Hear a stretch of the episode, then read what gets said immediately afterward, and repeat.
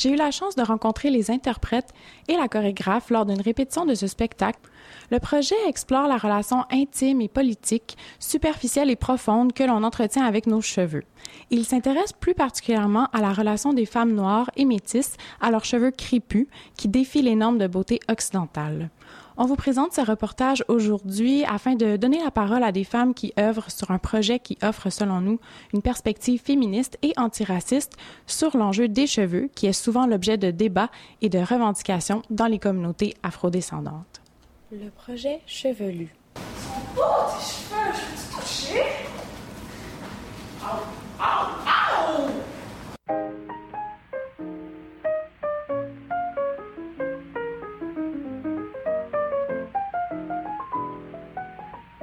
Sophia Gaspard interprète. Mon rapport avec les cheveux, c'est, ça date de quand j'étais petite. C'est comme des souvenirs euh, de ma mère quand je me, faisais laver les cheveux. Euh, c'était, comme une bataille avec mes cheveux. Ma mère qui tirait sur mes cheveux avec ses jointures dans le fond de ma tête.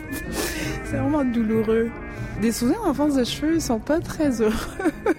je me rappelle qu'après, à chaque fois, il fallait que j'aille me coucher. Tellement ça avait été douloureux. Fedora Mathieu interprète. Moi, je dirais que j'ai quand même un bon rapport avec mes cheveux, dans le sens où si je me compare à mes autres amies ou euh, cousines ou euh, d'autres femmes noires que je connais qui ont vraiment beaucoup de misère à accepter leurs cheveux crépus qui dévient la gravité. Moi, ça va, j'assume quand même. Maria Isabelle Rondon, chorégraphe. Je me suis défrisé les cheveux pendant 10 ans. J'ai eu une période où est-ce que je, j'osais pas dire à personne, les gens savaient pas comment étaient mes cheveux, puis je faisais semblant que mes cheveux, la façon j'ai ça, c'était mes vrais cheveux. J'avais comme une tension à l'intérieur de moi de, pour vouloir euh, montrer qui j'étais vraiment. Puis à un moment donné, ça, sans le vouloir, ça te, ça te fait mal à l'intérieur, ça te ronge à l'intérieur. Je suis à un point maintenant parce que je suis très à l'aise, je suis très contente de mes cheveux.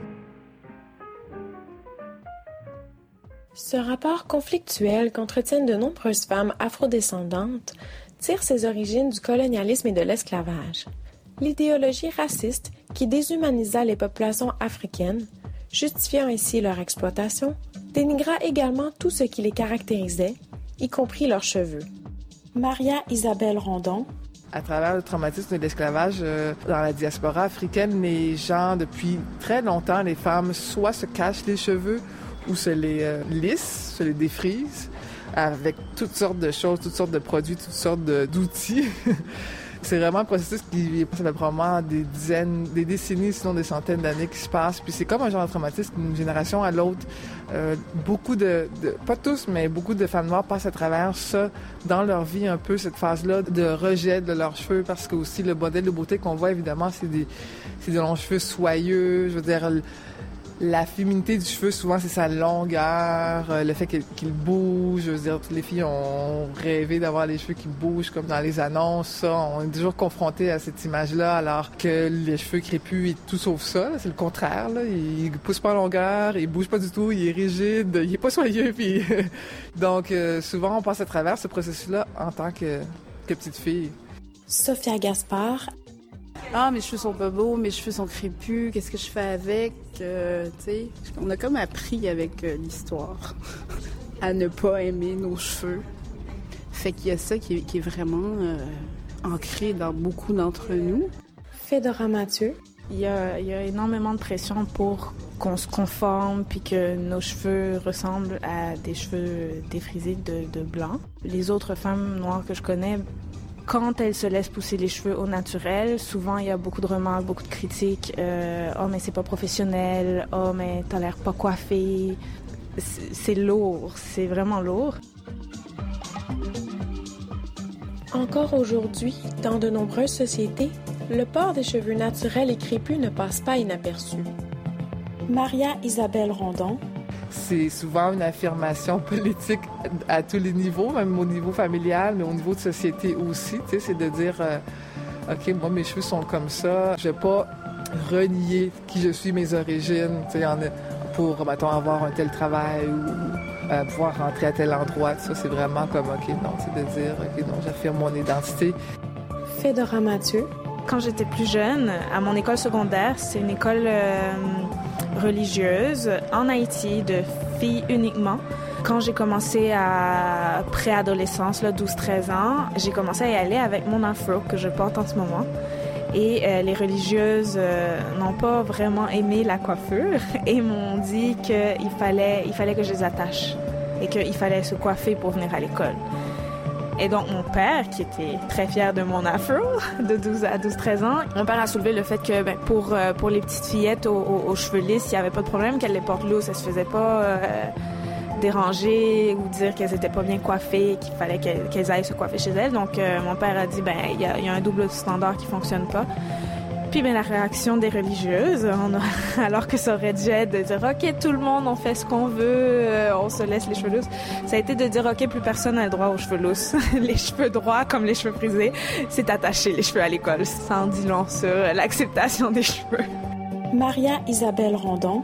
J'ai défrisé pendant dix ans, puis finalement j'ai décidé d'arrêter de le faire. Puis ça a été vraiment un moment aussi décisif de acceptation de qui j'étais aussi, euh, de ma couleur de peau.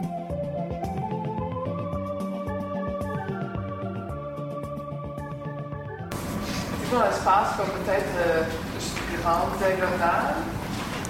Commencer les deux normalement au milieu, derrière.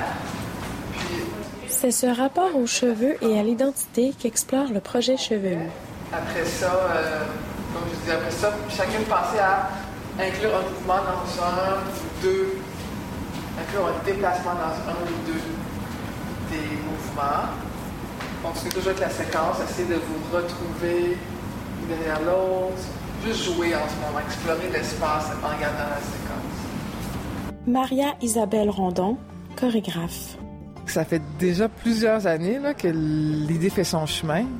Puis un jour, j'attendais chez ma coiffeuse, puis il y a toujours des, des magazines de coiffure. Puis là, c'était euh, des magazines de coiffure de tresses et de dreads. Puis c'est vraiment des coiffures élaborées, c'est comme des sculptures capillaires. Puis à chaque fois, je regardais ça, puis J'étais toujours super impressionnée par la, valeur artistique de ça. C'est vraiment des œuvres d'art. C'est des choses euh, incroyables à voir. Avec ma coiffeuse, je me rappelle que je m'étais assise, je disais, ah wow, ça serait le fun de faire un projet ensemble un jour, de, lier ça, tu toute la valeur artistique du cheveu, crépus, des traits, ça avec la danse. J'ai vraiment voulu partir de l'expérience concrète, tactile. Il y a tellement de gestes associés aux cheveux qui sont très intéressants comme chorégraphe à explorer, tu sais, que ce soit dans leur entretien, leur coiffure, leur texture, le toucher, euh, les tics. On communique avec euh, nos cheveux, la façon qu'on les bouge et tout. Alors ça, en soi, c'était déjà comme une piste d'exploration juste pour du mouvement. Fedora Mathieu, interprète. Au début, au tout début, on s'est assise entre femmes, encore une fois, pour discuter de notre rapport personnel avec nos cheveux. Puis on a été explorer tous les recoins de, cette relation-là, la honte, l'envie, euh, toute notre histoire de, cheveux. Myriam Fargé, interprète. On est parti à partir d'histoires, par exemple, euh, qui nous sont arrivées. On crée une gestuelle. Euh, comment est-ce que j'interpréterais avec mes pieds cette histoire? Où il y aurait des mots. à un moment donné, on, sortait, je pense, c'était cinq mots par rapport à ce qu'on pense de nos cheveux. Que, OK, mais mes cinq mots qui représentent mes cheveux, OK, lourd ou euh, conflictuel ou peu importe. Et ce mot-là, on trouvait un geste qui l'interprétait. Et là, après, on construit des phrases, on déconstruit, on les met ensemble, on les mélange. Moi, j'étais engagée pour mes cheveux. pour avoir du mouvement parce que j'ai des longs cheveux. euh, oui, ben, c'est beaucoup pour ça, là, effectivement, pour amener comme toute une autre qualité, puis faire justement le, contraste parce que euh, pour euh, les afro-descendants ou les gens d'origine africaine, la relation aux cheveux, elle est beaucoup basée sur la relation par rapport aux cheveux de blanc. Donc, pour faire la balance, pour faire les comparaisons, il y avait comme une nécessité. Moi, mon fils est métis, donc j'avais déjà un peu une idée légèrement de la relation des afro-descendants, des gens d'origine africaine avec euh, la chevelure. Mais là, c'est comme aller encore plus en profondeur, tu sais, d'entendre vraiment des histoires, parce que c'est des histoires que je percevais d'amis ou des gens dans mon entourage, mais là, de vraiment... Euh, euh, soit partagé de l'intérieur avec beaucoup de vulnérabilité. C'était intéressant. Cette réflexion dansée permet de discuter des cheveux et de leur conflictualité d'une manière différente. Maria Isabelle Rondon. La danse, c'est que ça nous permet de vraiment aller dans la dans l'abstraction et dans la sensation aussi. Ça permet que chacun se rappelle de ses propres expériences juste par le mouvement parce que on dit rien, on fait juste évoquer des choses et puis tout est dans l'interprétation du spectateur. Alors ça permet de vraiment ouvrir le champ à ce que tout le monde voit sa propre expérience de cheveux à travers euh, le spectacle. Je sais pas qu'il y a un message moral, style euh, faut avoir un afro ou sinon on est euh, aliéné ou parce qu'à la fin on a le droit de choisir aussi ce qu'on fait avec nos cheveux. Fedora Mathieu. On se torture, on se met de la pression, c'est qu'il faut qu'on rentre dans un moule, mais c'est juste des cheveux. C'est très ludique comme pièce. L'interprète Sophia Gaspard nous mentionne ce qu'elle aimerait que le public retire du projet Chevelu. Au final, ce serait d'être curieux, de, de d'être informé, que ce soit sur l'histoire des cheveux, de garder une, ouver- une ouverture.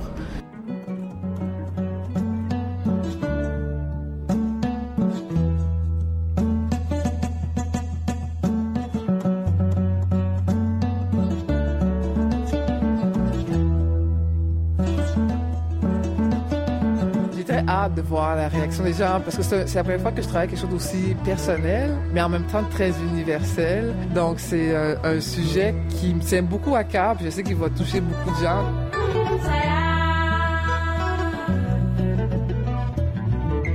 C'est incroyable ce qu'on apprend aussi euh, d'une personne quand on partage nos histoires de cheveux. Ça touche à tellement d'a- d'aspects, puis c'est toujours vraiment euh, fascinant, les histoires capillaires.